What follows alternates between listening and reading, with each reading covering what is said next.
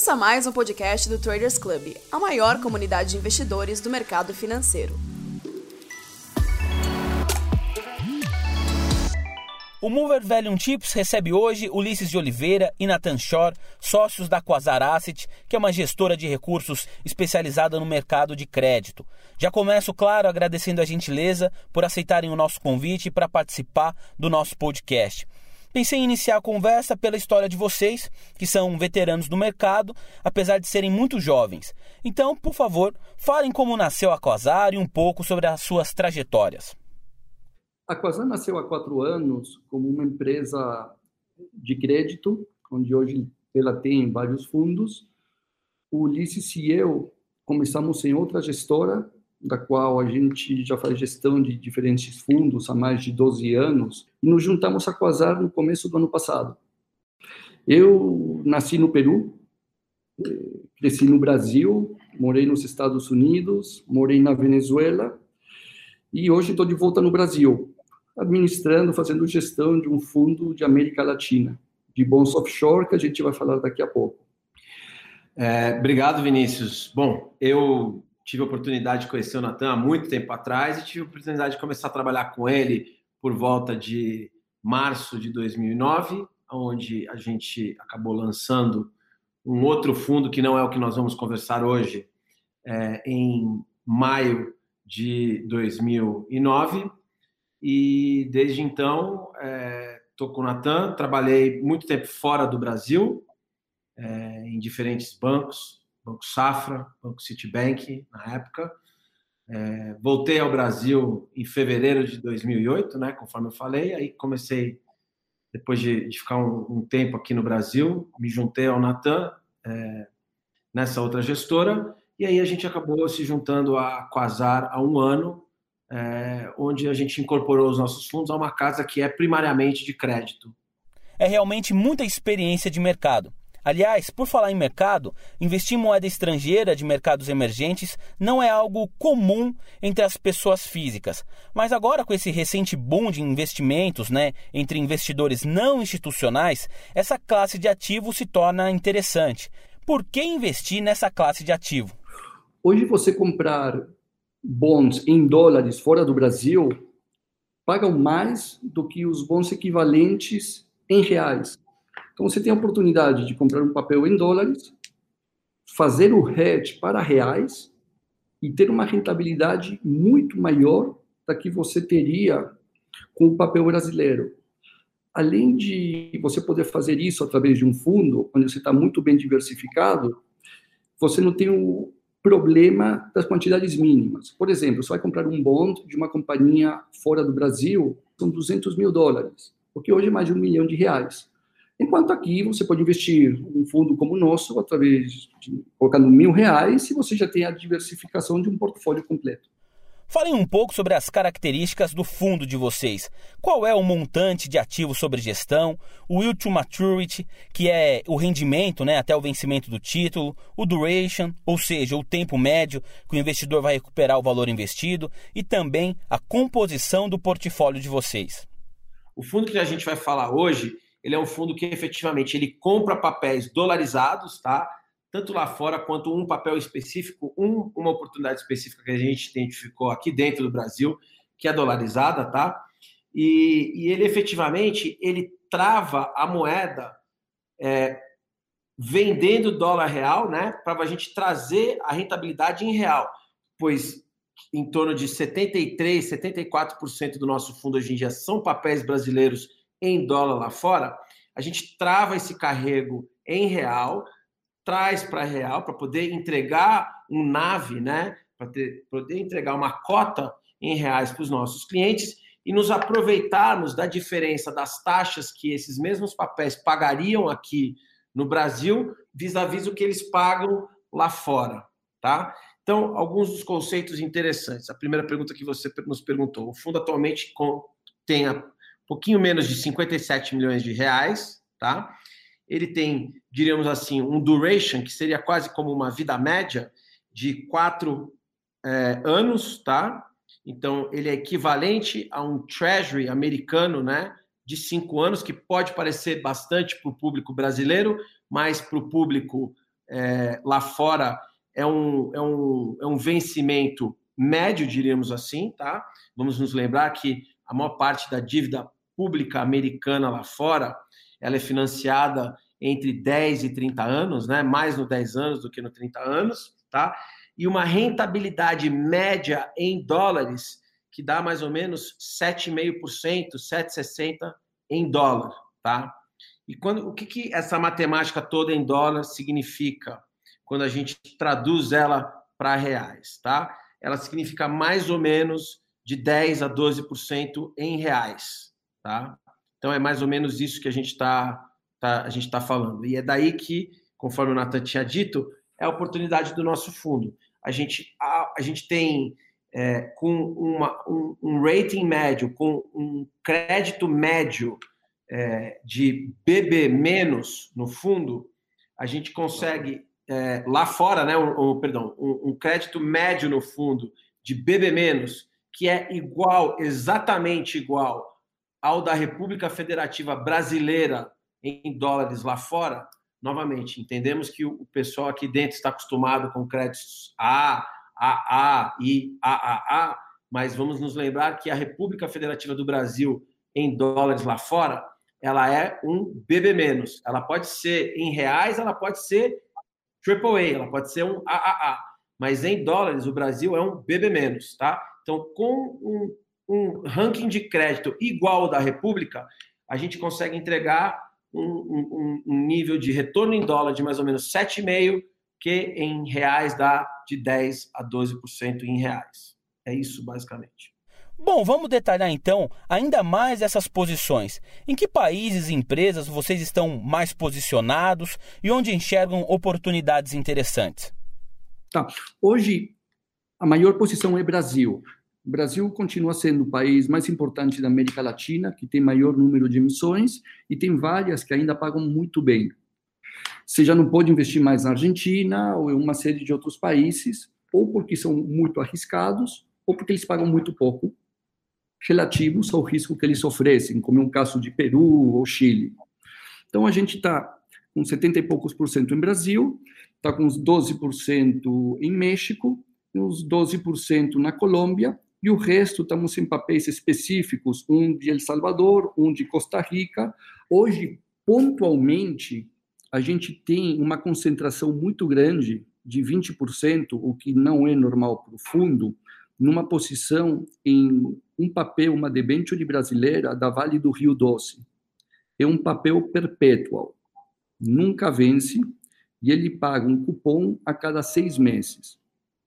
Como é calculado esse cupom?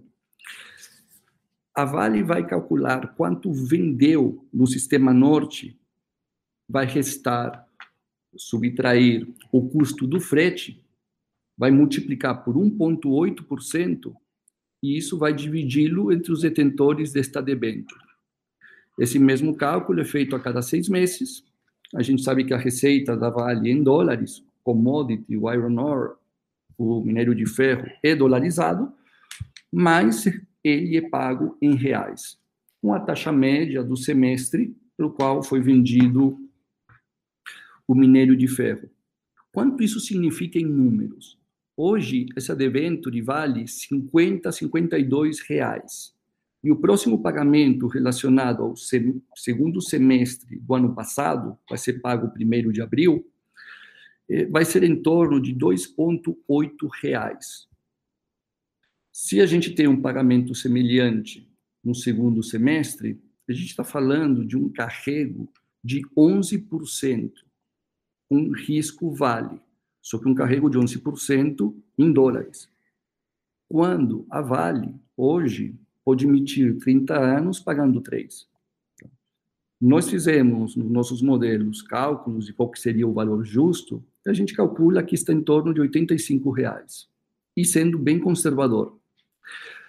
Essa posição é ainda mais interessante porque tem triggers, é, gatilhos, que devem fazer ela subir eh, nas próximas semanas, próximos meses.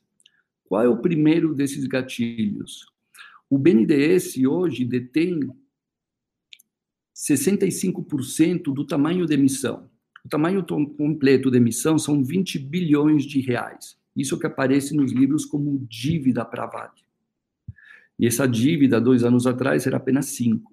Ela não para de crescer. E o BNDES contratou, ano passado, quatro bancos liderados pelo Bradesco para fazer um leilão das suas debêntures, que hoje valem em torno de 12 bilhões de reais. Estes bancos aparentemente já conseguiram os compradores, inclusive entre eles a própria Vale, e essa venda deve ocorrer até o final de janeiro. A Vale disse no seu último eh, conferência de resultados do ano passado que ela queria fazer um tender. Um tender é uma OPA para recomprar todas as debêntures que tem no mercado. Por quê? Porque não faz sentido para eles ter uma dívida tão alta e pagar um custo tão caro. Em abril, eles vão ter que pagar mais de um bilhão de reais, e em, dezembro, em outubro, provavelmente outro bilhão. Quando eles, como disse antes, podem tomar uma dívida a 3% e recomprar uma que está custando 11%. Então, nós gostamos muito desse ativo pelos motivos que demos, e a gente pontualmente montou uma posição de 20% no fundo. Depois, desse nome, a gente vai para os bons tradicionais, sendo o nosso favorito um papel da Cosan. Cosan é uma companhia muito boa, hoje um 2027 está pagando em torno de 3% em dólares, mas a Cosan Holding tem um papel perpétuo que pode ser chamado a qualquer momento, que tem um cupom de 8,25 o papel valendo 102,5 tem um carrego de 8% em dólares, para um risco de 3. Por que, que ele não sobe de preço? Porque a COSAN pode chamar esse papel a qualquer momento e se o faz, o faria a 100. Então você está pagando 102,5 e você vai ter que vender a 100. E as pessoas ficam com medo que isso venha a ocorrer. A gente está um pouco mais tranquilo com esse risco, já temos esse papel há vários anos, porque a COSAN poderia ter chamado esse papel desde 2015 e não o tem feito. E pelos mesmos motivos que não fizeram até agora, a gente acredita que não farão no futuro próximo. Depois, a nossa seguinte maior posição é Banco do Brasil. Então, você está vendo que as posições são Vale, Banco do Brasil, COSAN, por isso que a gente tem uma média de risco equivalente ao risco do governo brasileiro, que é muito boa. Tá? O Banco do Brasil tem um papel que deve ser chamado em 2024, ou seja, ele vale 111 e deve ser chamado a par, que está pagando muito alto para o risco Banco do Brasil, 5,5%. E assim, Ulisses, se você quiser falar de outras posições. Nós temos é, um pouquinho de Oi também, que é uma telecom brasileira que recentemente é, passou por um processo grande de reestruturação é, vendeu todas as suas partes que eram deficitárias, é, conseguiu reestruturar a parte da dívida local com os credores locais, ela já tinha dado um haircut na dívida externa, é, a gente não tinha o papel antes disso, né? Então ela conseguiu impor um, um haircut, um corte de cabelo, como a gente fala em inglês, na parte da dívida dos credores internos. Então, é, isso conseguiu diminuir substancialmente a dívida dela, além do fato dela ter conseguido, é, via a nova lei de recuperação judicial, é, abaixar os passivos que ela tinha com a Anatel. É, isso também é, reduziu substancialmente a dívida dela com a agência reguladora de telecom. E você ainda tem um gatilho interessante que é potencialmente o, o BTG junto com um fundo de pensão canadense, virar sócio da companhia e pagar por uma porcentagem substancial é, para a companhia é, para ser sócio, tá? O que aí praticamente deixaria a companhia quase é, zerada de dívida. Então a gente vê bastante upside nesse papel. É, e, e, finalmente um, um, uma outra posição relevante que nós temos é uma companhia exploradora de, de, de petróleo e gás colombiana, chamada Gran Tierra, que a gente, durante a, a época do Covid, A gente comprou ela a níveis muito, muito baixos e, e junto com o preço do, do petróleo propriamente dito, ela vem subindo substancialmente.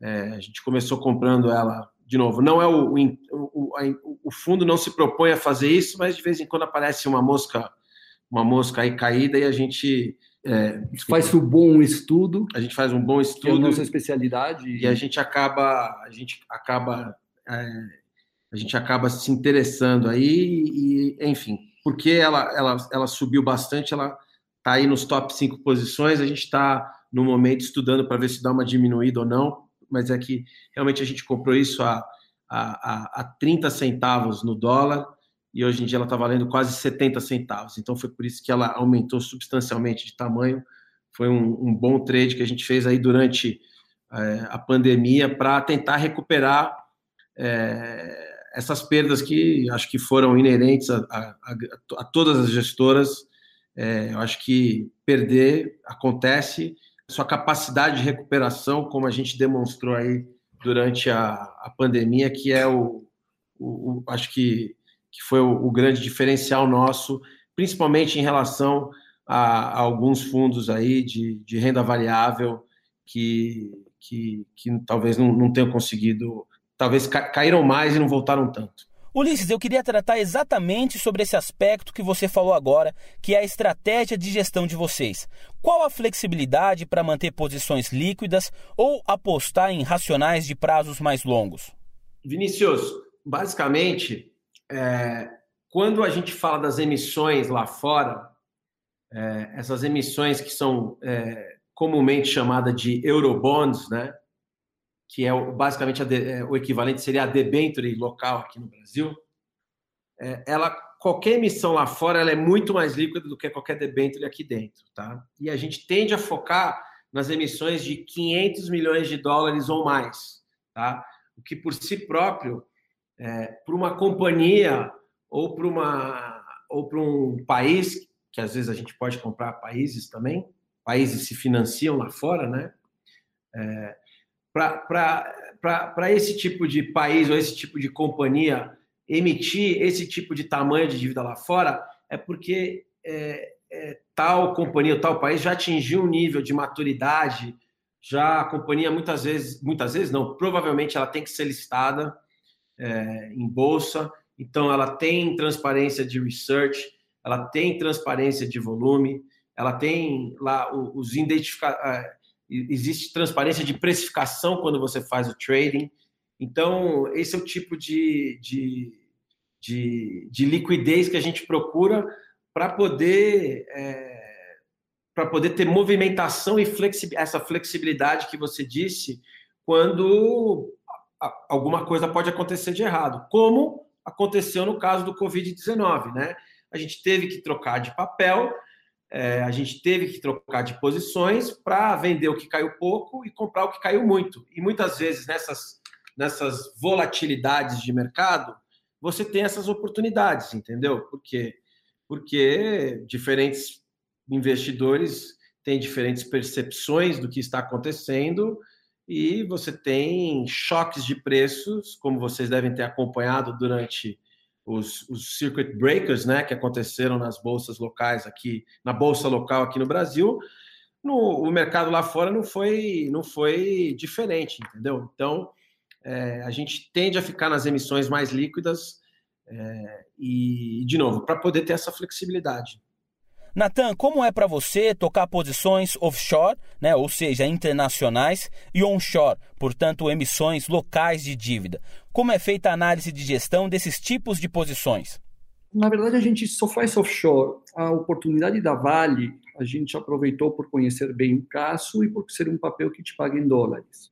O mandato do fundo, desculpa te interromper, Natan, só para clarificar. Como o mandato do fundo é papéis em dólar, o Brasil talvez muitos dos, dos, dos ouvintes não se lembrem, o, o, governo brasileiro já emitiu um papel que era linkado ao dólar, né? que era a NTND, né? de dado, e a NBCE, né? Só que esses papéis o Brasil, como ficou mais desenvolvido, não emite mais. Essa, essa debênture da Vale, que o Nato está falando, é um dos poucos papéis, quer dizer, é o único papel que a gente conhece aqui no Brasil, que ele é linkado, que ele é, que ele é dolarizado, né? Então, a gente conseguiu acomodar isso. Então, é, essa é uma oportunidade única, mas. Não é o que a gente vai fazer no futuro. Tá? A gente tem que manter uma quantidade mínima de papéis em dólares, que é quase 70% que a gente faz. A gente deixa uma parte em reais para poder fazer o hedge na BMF ou aproveitar uma oportunidade pontual, como é o caso da Vale. Nas últimas semanas, a gente teve aí bastante emissão de dívidas de empresas brasileiras. O Itaú, por exemplo, fez uma de títulos subordinados sustentáveis. Tivemos ainda um monte de green bonds comandados pela Clabin e outras grandes companhias. Qual que é a visão de vocês em relação a esse tipo de ativo? Tão caros. Tá? São ativos que vão ter um, um tempo de vida longo. O que, que significa? Que você pode vir a ter uma volatilidade importante se houver uma mudança na taxa de juros americana de longo prazo. Tá? Esse tipo de riscos a gente não gosta de correr. Eu prefiro correr o risco de crédito com papéis mais curtos. Por isso que o, te me, eh, o tempo médio de vida do fundo é de quatro anos. Tá? Então, os papéis que você mencionou são longos e não é o nosso perfil. Bom, vamos retomar aqui o tema dólar, porque estamos presenciando a maior desvalorização do dólar em quase uma década. Isso é resultado dos programas de estímulos econômicos para combater o impacto da Covid-19. Como esse fenômeno impacta a demanda por dívida de mercados emergentes? Em teoria, se essa desvalorização dentro de um país emergente ocorre, como ocorreu no Brasil, são poucas as empresas que realmente vão conseguir emitir. Dentro desse universo, você vai ter as exportadoras, que podem ser de carne, você vai ter mineradoras, você vai ter bancos que geralmente conseguem fazer um bom hedge quando eles têm risco em dólares, e acabou. Porque o outro grupo de empresas tem uma receita em moeda local e se torna mais difícil elas poderem pagar lá fora em dólares. E no Brasil, com a diminuição da taxa de juros, se torna interessante para essas empresas tomar dinheiro aqui dentro do Brasil. O caso da desvalorização de dólares, para nós, ele é indiferente, porque a gente tem um portafólio com hedge em reais. Então, eu não vou me beneficiar se o real se desvaloriza, como eu também não vou me prejudicar se o real se valoriza. O que, que eu estou fazendo? Estou transferindo aquele 7,5% em dólares para um resultado em reais, que vai ser bem acima. Quando você transforma dólar para real, você sempre tem um ganho. Agora, esse processo de apetite por risco, que surge por causa justamente desses estímulos econômicos que a gente está falando, tende a favorecer a classe de ativos que vocês cobrem. É possível diferenciar tipos de crédito que podem se beneficiar mais disso do que outros? Sim, com certeza. Aí é onde entra o nosso trabalho de fazer a escolha dos papéis corretos. E, e inclusive, o que você está dizendo da classe de ativos, a gente acredita que ainda há espaço para essa taxa que nós temos hoje de 7,5 fechar. A gente está com um portfólio, pelo rating e pelo tempo de vida dele, deveria fechar bem. E esse fechar bem significa que, além do carrego que a gente está oferecendo, vai também poder oferecer, oferecer um ganho de capital. Então, estamos bem positivos para 2021. Ô Natan, por gentileza, você usou aí o termo fechar. É, você pode explicar para a gente o que, que esse conceito significa na prática? Eu explico. Por exemplo, o nosso fundo está com essa taxa de 7,5 e ela vira a ser 6,5, que é muito provável. Ela vai fechar 100 pontos. 1%. Como o tempo médio de vida do nosso fundo é de 4 anos, você deve assumir que para cada ano você ganha 1% de ganho de capital. Portanto, a gente ganharia 4% no fechamento da taxa. Esse 4% você adicionaria ao carrego que você tem. Imagina que você começa o ano em 7,5 e você termina ele em 6,5. Significa que a, a média vai ser 7 durante o ano. Esses 7 mais os 4 estão dando 11 em dólares. Quando você transforma isso em reais, aí o resultado realmente é muito bom. E é muito bom com risco de crédito. A gente hoje está num momento que pode entregar uma rentabilidade muito boa comparado com os melhores fundos multimercado e até com fundos de equity, mas correndo um risco de crédito sem nenhuma alavancagem. Natan e Ulisses, para a gente se encaminhar aqui para o fim da nossa conversa, por favor, em quais plataformas de investimento a gente consegue encontrar as estratégias da Quasar? Na maioria. A gente está na XP, está no BTG Digital, está na Guide, está na Orama, está no Modal Mais, está na Necton, está na Warrant, na verdade, na maioria. Muito bem, portanto, o que não faltam são opções para os ouvintes acessarem o fundo gerido por vocês. Acho que a gente fez um bom papel aqui de mostrar as estratégias e como vocês analisam as decisões que tomam para o fundo. Muito obrigado, Natan e Ulisses. Um bom ano e, claro, bons negócios. Até a próxima. Muito obrigado, Muito obrigado, Vinícius.